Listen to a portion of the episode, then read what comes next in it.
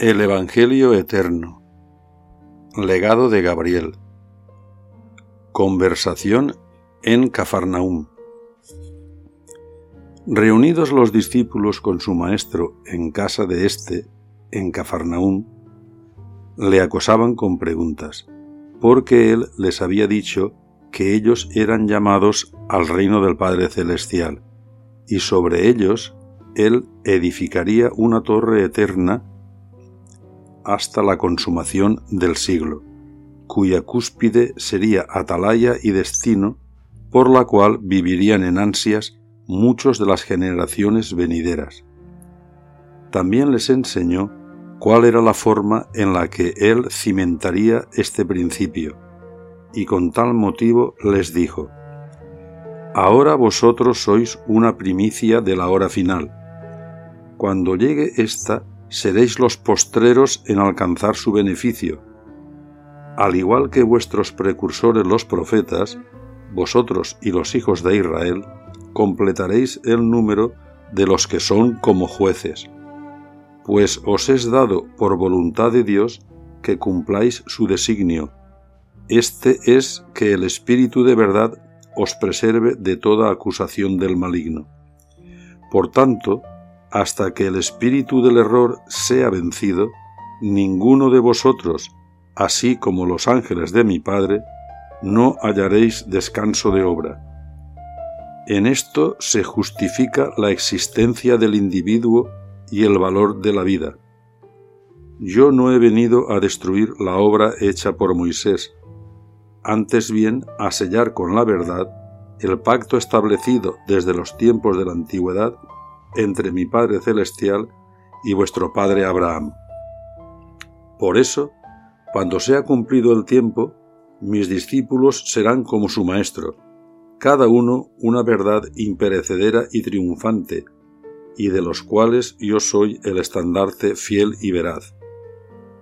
Os digo desde siempre que ni uno solo de los que andan en mí será perdido aun cuando alguno piense que no se halla en el camino, por no vivir en el conocimiento de lo preceptuado por mi Padre, llegará a mí a su tiempo, pues yo salí a eso, a ser en los hombres un motivo de contradicción para su escándalo y beneficio. Pero, ojo, quien se escandalizare de mí, no verá su dicha cumplida en este siglo ni en el venidero, pues ello es negar el Espíritu de verdad. Por lo cual os declaro desde este momento que todo es perdonable menos la conciencia. Dicho esto, Judas el Iscariote interrogó a Jesús. ¿Cómo pues es esto, rabí? Con esta proclama nos haces inútiles a los hombres, ya que somos privados de responsabilidad. Jesús le contestó, Tú estás en un gran error, Judas, ya que no sabes en conciencia lo que yo digo. Si en ti hubiese tal virtud, no tendrías necesidad de ser perdonado, pues la conciencia carece de todo error.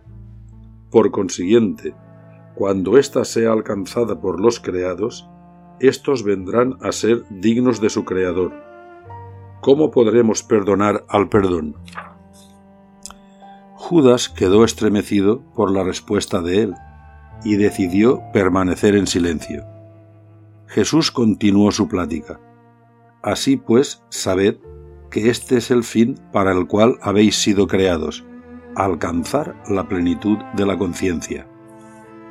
Entonces Juan, el hermano de Santiago, interrogó al maestro, Rabí, ¿Quieres decir con esto que llegará un tiempo en el que todos seamos en el Padre y Él en nosotros, y ya no tengamos necesidad de Maestro, pues en nosotros mismos encontraremos la verdad?